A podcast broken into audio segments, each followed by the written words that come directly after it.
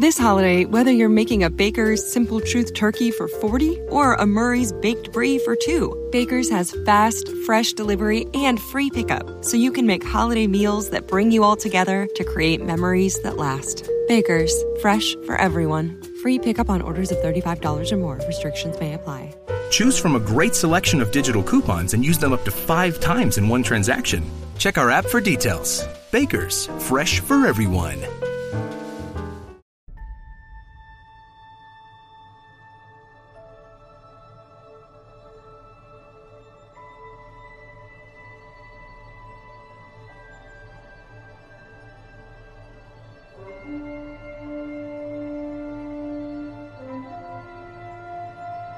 Bosques de esporas que se mueren, Klingons ocupando cuerpos de humanos y Lorcas, pues que igual no son tan Lorcas. Todo esto y mucho más nos da el decimosegundo episodio de Star Trek Discovery, la ambición del salto que una semana más nos disponemos a, hablar, a comentar y, y, hablar, además en persona, porque pues una vez hemos podido grabar esto aquí, don Dani Simón y este que os habla CJ Navas. Dani, ¿qué tal? Hola CJ, larga y próspera vida, Nugneg, qué gran pájaro de la galaxia se pone en tu planeta y qué gusto mirarte la cara, por favor. y además nos han dejado hasta la, la, sala de prensa y todo. Esto es una Sí, maravilla. este- ¿eh? Tenemos aquí hasta con público, podemos hacerlo. Tenemos que, esto es una invitación para que lo hagamos en directo. Es, es posible. Este, el, es 2000 posible. el 2018 fuera de series, por la parte que me toca, y también en Postal FM, es el año del directo. Yo estoy empeñado en que este año hay que hacer más directos. Y esto deberíamos hacer el show on the road, que quedaría muy bien. Oye, pues el, ensayo del otro día que nos juntamos con varios podcast trek y se lo tenéis por ahí también el, Ujú. eh, el audio del, del- del encuentro ese para hacer el recap de la mid-season. Eh, fue una bonita experiencia. Yo, eh, cuando fuera de series me llama, lo dejo todo. ¿vale? Ya lo sabes. Nos lo pasamos muy bien, desde luego que sí, comentando lo que hasta entonces es la primera parte de la temporada. Un episodio más, y bueno, un episodio muy tranquilito, que además duraba menos de 40 minutos y que no ha pasado claro, nada, ¿no? No ha pasado nada. ¿Qué va? Ahora el- Empecemos con el título. Eh, el título en inglés es Bolton Ambition, que en español quiere decir CJ Navas tenía razón y el resto de Trekkies le pueden comer las pelotas desde abajo. Es el título que nos hemos dado entre nosotros porque, señores y señores, CJ Navas tenía razón. ¿De acuerdo?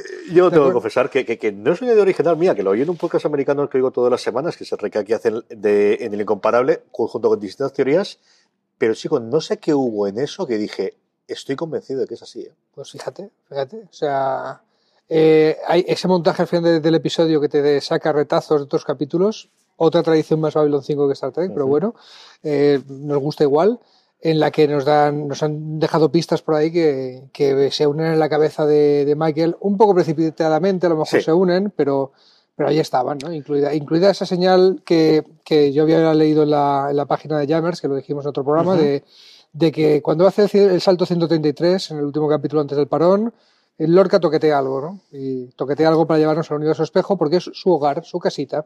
La teoría Fringe que dijimos, ¿no? Acuérdate de la serie Fringe, Sí. buenísima, recomendable, que en plataformas digitales es difícil de encontrar, pero, pero es para verla entera del tirón otra vez. Pues había un caso similar de universos alternativos, etcétera, ¿no? Y, y de un personaje que parecía que era de un universo y que no era de este, ¿no? Sí, es cierto, el Fringe, y, y luego saltamos directamente, es complicado, es una de las que está ahí eh, justo en el momento en el que no están los derechos. Por cierto, os gustó Fringe, y especialmente os gusta Star Trek, también eh, ver Counterpart. Yo estoy alucinando Counterpart. Counterpart.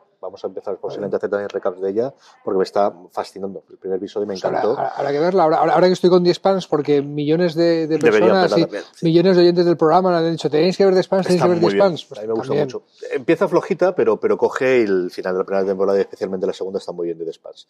Pero vamos con Lorca. Vamos con. con eh, comentabas, yo el recuerdo que, que tuve después de ver el episodio, aparte del, del subidón de coño, por una vez acertado por dónde van las cosas. Ujú. Luego sí es cierto que dije, toda la trama de, de la justificación que hace con esos flashbacks que decías tú de Michael, digo, esto me recuerda mucho a la película de Bardem de, de 007, en el que está muy bien el impacto, pero cuando miras para atrás dicen, no, no tiene ninguna lógica, o sea, no puede ocurrir. O más todavía a la segunda de Nolan de, Batman, en el que todo lo que hace Joker en la película se te cae la cara, es una cosa de quedarte embobado, pero luego si la reflexionas es decir, tan complicado tenía que ser todo realmente para hacerlo aquí. Habías pensado que esto iba a ocurrir, esto va a ocurrir. Mi primer- Entonces, sí. Lo cual he decidido que no pienso analizarlo, Dani. No, me ha costado tantísimo que no pienso No, analizar lo- no- nada. no lo vas a sobreanalizar. A mí durante un momento me recordó a, a Leia. Leia es mi hermana. ¿no? Hay, hay un par de momentos de Star Wars en el que se dan cuenta los Jedi, porque son Jedi o la familia Skywalker, de cosas que no tenían ninguna pista para saberlas, ¿vale? El momento en que Luke se da cuenta de que Leia es su hermana, no hay nada que haya pasado antes que le dé pie a, que le dé pie a pensar eso. Tío. Pero Eh, luego, luego pasa también con Anakin Skywalker en el episodio, en el episodio 3, ¿no? Cuando dice, ah, usted, usted es el Lord Sith. ¿Por qué? ¿Cómo lo sabes, niño? O sea, ¿quién te ha dado pie a eso? Pues de repente Michael, anda, que Lorca no es de mí. Bueno, hay una pista bastante evidente que me gusta bastante, bueno, una pista.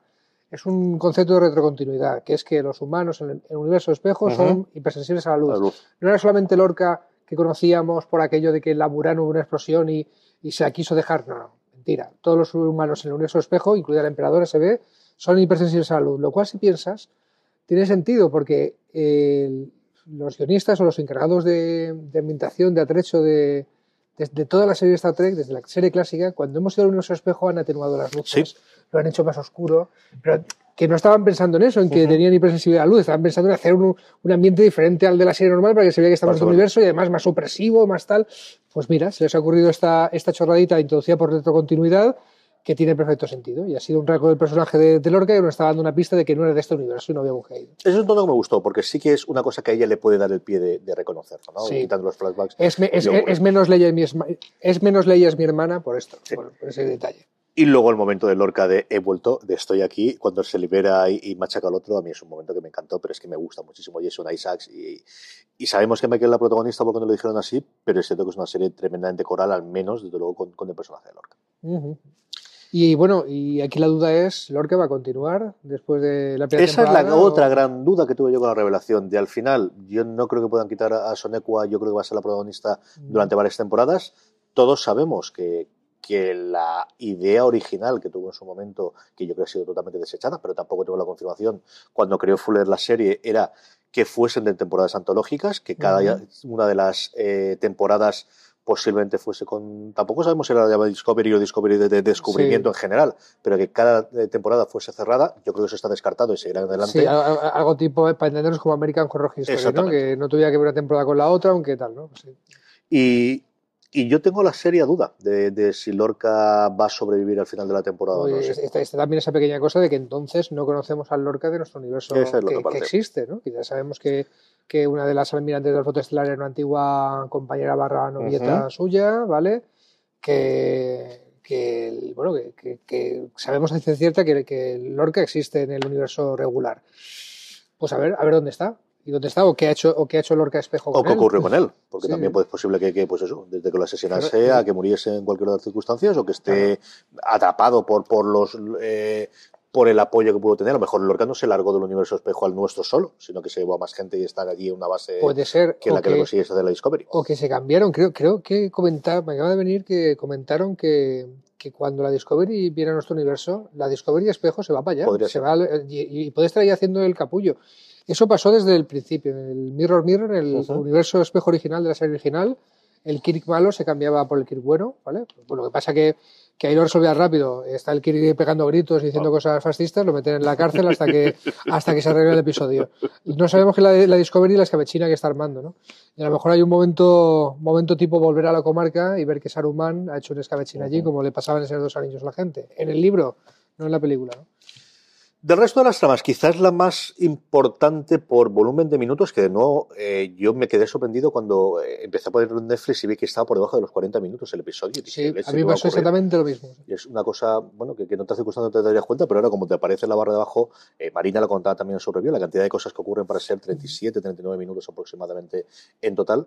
Mm, Quizá la otra parte es la de Stamets, ¿no? La de este doble. Últimamente llevamos un año y pico en el que vemos constantemente dobles en la televisión. Y aquí Stamets se encuentra, como ya preveímos o empezamos a ver en el último episodio, en el episodio anterior, con su doble del universo espejo, cuyo fin final es que él se despierte porque eso permite que el Stamets del universo espejo, que no sabemos todavía por qué, también estaba dormido, también despierte.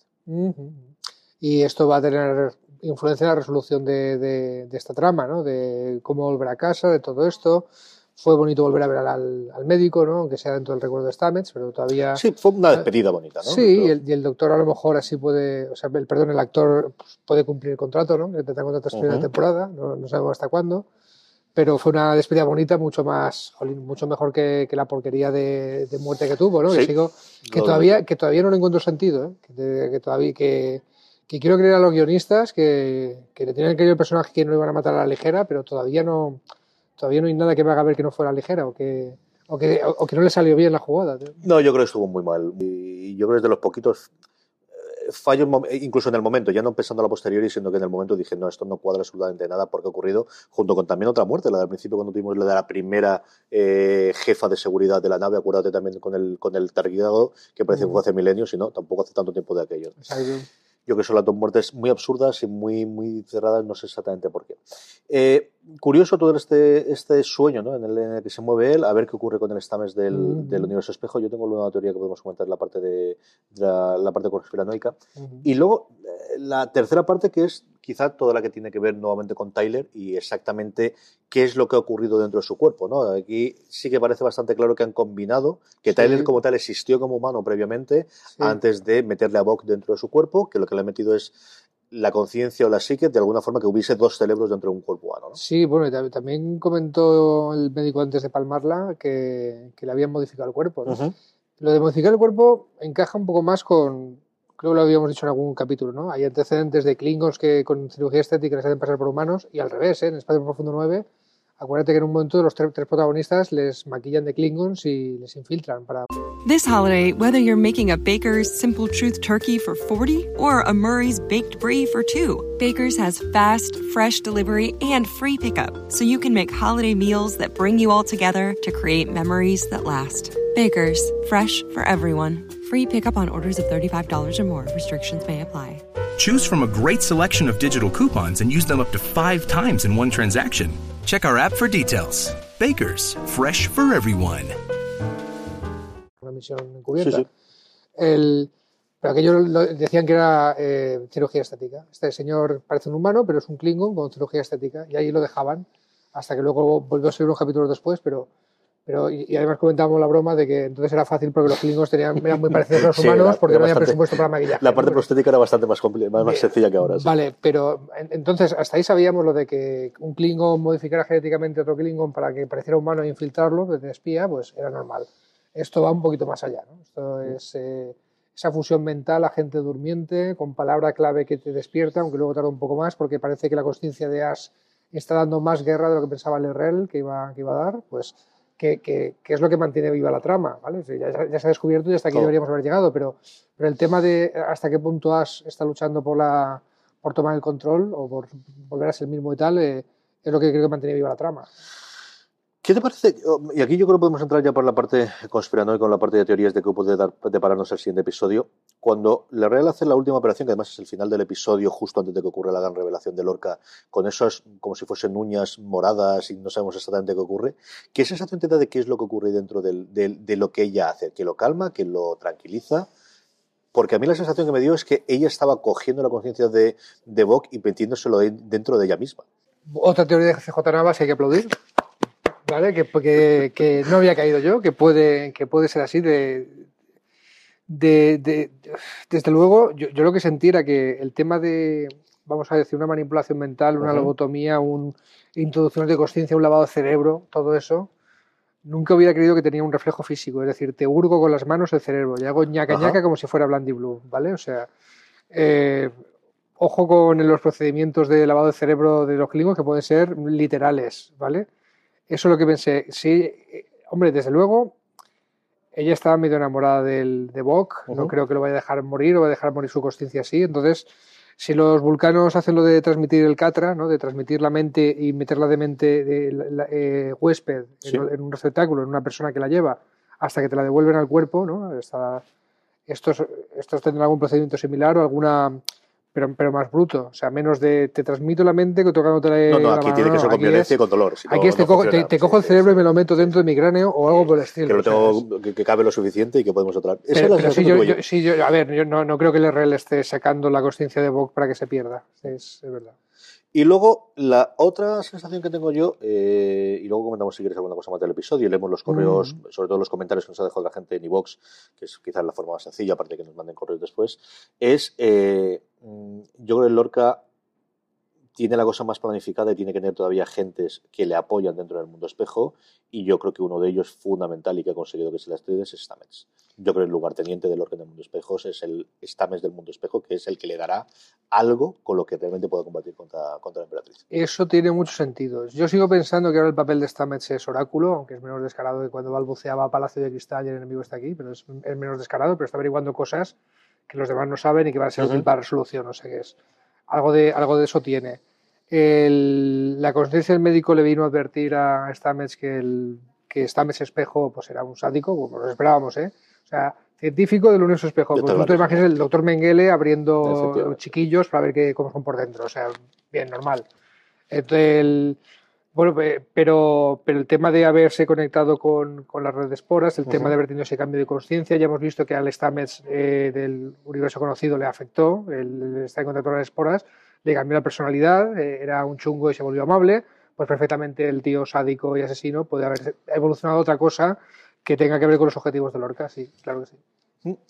Eh, y, y, poco más, yo creo que... que bueno, no, no, no, cuéntame. No, estamos hablando del momento arguiñano. Cuenta, de, cuenta, cuenta, cuenta. Sí, sí, sí, sí, Escoja usted un Kelpien.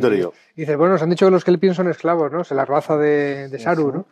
Eh, los Kelpien son esclavos en este mundo, ¿no? Pero dices, coja un Kelpien y tú piensas, bueno, o sea, que, sea su sirviente personal, ¿no?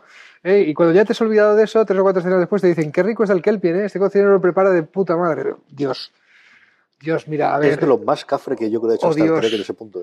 Sí, eh, vamos a ver, universo, eh, universo, espejo, como bien recuerdo, o sea, se ha, no se ha utilizado esta palabra hasta Discovery, pero en cuanto llegan allí, eh, te dicen, esto es una sociedad fascista, militarista dictatorial, usa la palabra fascista, o sea, re revisando, por otra cosa no tiene que ver con esta de que las características del fascismo, hace, hace poco, pues una de ellas es esto de, que el crear la conciencia de los míos y los otros hace que la moralidad que aplicas a los tuyos no la aplicas a los otros. De ahí que la violencia contra los judíos estuviera justificada en las sociedades fascistas porque eran los otros. Uh -huh. Y de hecho, eh, que las masas eh, estuvieran legitimadas a pegarles a los judíos era la válvula de escape que usaba el Estado para la ira y la violencia y tal. Pues aquí, más todavía, la moralidad no se aplica a la especie inferior, que es en este caso los pobres Helpien, hasta el punto de que nos los podemos comer y, y no pasa nada, no hay una, un choque moral al respecto y parece que lo más rico es la glándula esa la de, glándula, la glándula de detectar de, de el miedo, miedo ¿no? que parece que es como los ojos de pez para los esquimales o algo así, ¿no? Sí, te lo tienes que tomar a risa porque es de verdad un momento que además viene de la nada, no te esperas absolutamente nada. A mí me recordó mucho lo que ocurre en el... Hay un momento en, en la primera temporada, en el primer episodio además de... Eh, ay, señor, de la adaptación de la novela de Cilica del hombre del castillo, uh -huh. que por lo demás, bueno, pues es una serie con sus más y sus menos, pero hay un momento glorioso en el primero en el que hay una conversación normal entre alguien que conduce un camión y, y un guardia y de repente el, cuando acaban eh, estando hablando y tal, eh, ve de fondo humo, bueno, ¿qué ocurre? Sí, sí, es que hoy es hoy es quema de judíos. Y es el momento en el que realmente dices y te das cuenta de, sí, no es nuestro mundo, es otra cosa totalmente distinta de, de lo que tenemos, es el día de la quema. Uh -huh. ¿Alguna cosa más del episodio? Antes de que leamos los cuatro comentarios que nos dejaron y hablemos un poquito de qué esperamos para el siguiente episodio. Bueno, pues que recalcar, CJ tiene razón, alabemos a CJ, pero debo decir que en una profecía menor yo también había acertado con que el Palacio de Cristal era la nave de. Bueno, era el Palacio de la Emperadora, la nave Palacio, pero. pero pedazo esa, esa, de nave, ¿eh? Esa también de, la acerté. Pedazo de tenemos pasta para gastarnos en efecto, vas a ver tú lo que es una nave cuando tenemos dinero, ¿eh? Es una nave Palacio, tracatrá. Es Bien. una preciosidad además, ¿eh? me gusta muchísimo. Bien, por cierto, de una nave en la que si, si algún guarda eh, guardaespaldas, eh, sirviente, escucha algo que no debe escuchar, pues se le mata y ya está. Uh -huh. Rápido, es, rápido. Pues tremendo, o sea, o, la, la, emperadora Filipa, alabemos a la emperadora Filipa. Sí, sí, el, el, la escena de ella, en plan tira todo de, de, de, de, vamos, gasto los seis cartuchos y los mato absolutamente todo y él te lo dice, si te callas, te nombro no sé cuántos, es también un momento de violencia. ¡buh! Vale, y ahora llega el momento conspiranoico de lanzar nuestras teorías locas y, y, luego tenemos razón y nos congratulamos y, nos, y usamos el derecho de jactancia, ¿no? que es lo que nos jugamos aquí. Uh -huh. La mía es, eh, si Lorca no está en el universo regular, ¿vale? O, o dicho de otra forma, si, si el Lorca que, que, conocemos ya no, no es un oficial de la flota estelar uh -huh. y no puede patrocinar a Michael para respetarle a la flota estelar, aquí tendrá que ser Saru que lo haga. ¿Vale? O sea, si el camino de evolución de personaje de Michael es volver a reintegrarse en la flota estelar y redimirse con todo lo que está pasando y su misión y tal, o la bala Saru, o ahora mismo no sé quién la va a balar. Tendría más lógica, ¿no? Que fuese Saru, que al final es el que estaba más de, de uñas cuando ella aparece en la Discovery, ¿no? Que estuvo en su momento en. Uh -huh Yo creo que sí, yo creo que sí.